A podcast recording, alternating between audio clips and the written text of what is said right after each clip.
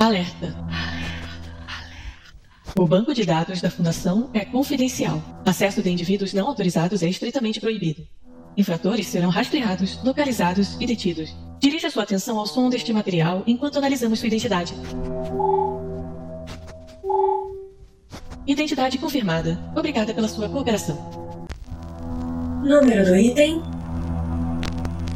SCP-1048. Classe de objeto: Seguro. Procedimentos especiais de contenção. SCP-1048 está atualmente livre para vagar pela sede 24.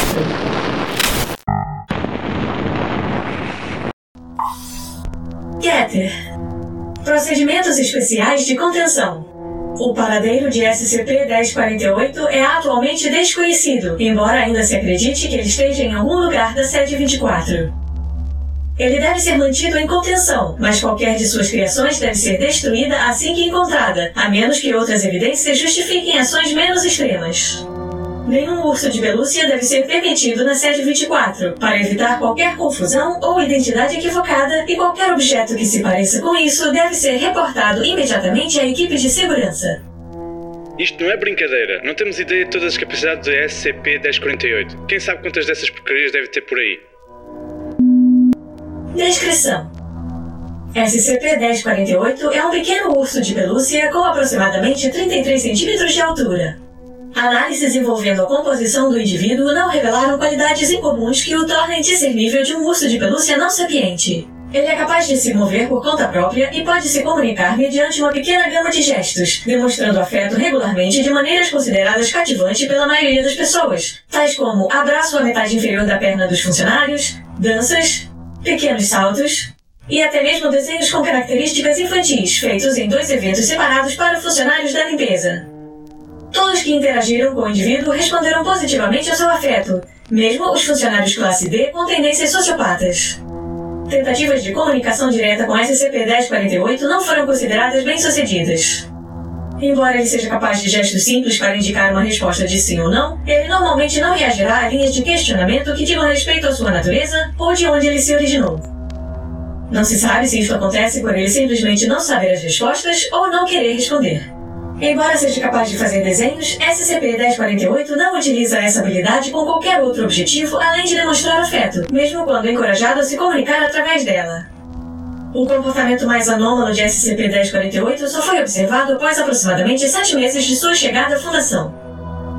Construiu-se a hipótese de que ele é capaz de construir réplicas rudimentares de si mesmo usando vários materiais, por algum processo que ainda não foi observado diretamente pelos funcionários da Fundação.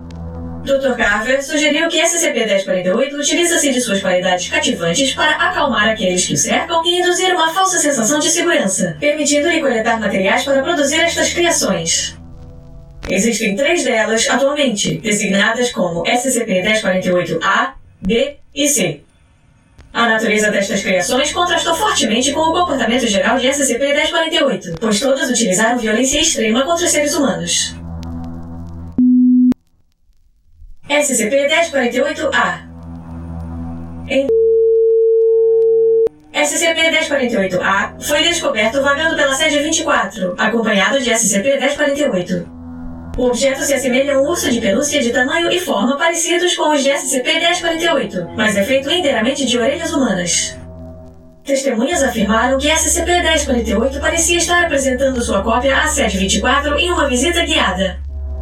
Dr. Carver foi chamado ao local juntamente com uma equipe de segurança, que chegou primeiro e tentou conter SCP-1048-A. O indivíduo emitiu um grito agudo que infligiu dor intensa nos olhos e ouvidos de todos em um raio de 10 metros, além de gerar tumores semelhantes a orelhas em qualquer um que estivesse a menos de 5 metros dele.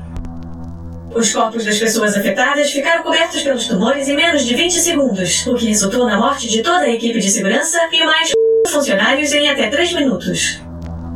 As autópsias revelaram que a causa da morte foi por asfixia causada por uma abundância de tumores em forma de orelha que se manifestaram na boca e traqueia de todas as vítimas. SCP-1048 e 1048-A fugiram do local antes da chegada do Dr. Carver e não foram contidos desde então, embora haja relatos do avistamento de ambos em várias ocasiões. Pouco tempo depois deste incidente, descobriu-se que a orelha de um dos pesquisadores havia sido removida por meios desconhecidos enquanto ele dormia. Não foi encontrada mais nenhuma outra vítima de remoção de orelha. Portanto, não está claro se SCP-1048 obteve mais delas por outras fontes ou se ele é capaz de duplicar objetos e materiais.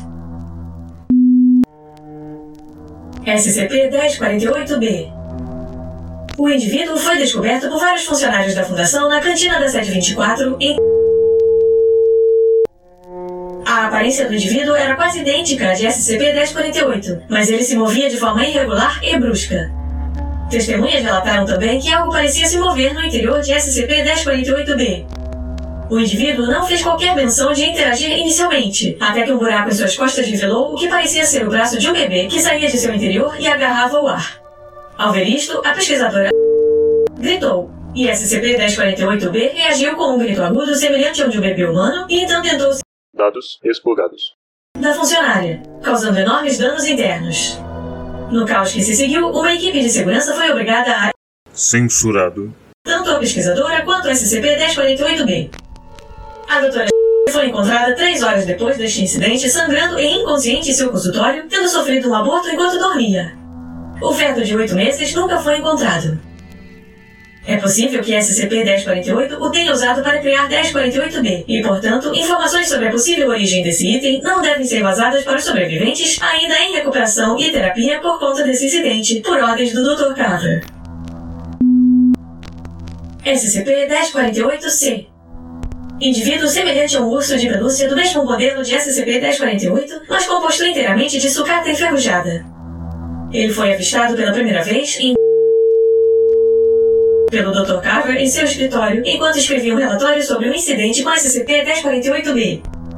O indivíduo fugiu da sala quando notou que Dr. Carver o observava, e na tentativa de perseguição, ele testemunhou a morte e mutilação de funcionários da fundação enquanto o indivíduo exibia extrema violência. SCP-1048-C não foi reencontrado desde o avistamento inicial, e não se sabe se ele ainda reside em algum lugar dentro da sede 24. As origens de qualquer material possivelmente usado para construir SCP-1048-C também são desconhecidas neste momento. Adendo 1048-1 SCP-2295 é semelhante a SCP-1048, mas suas funções são basicamente opostas. Investigações acerca de uma possível origem em comum estão em andamento.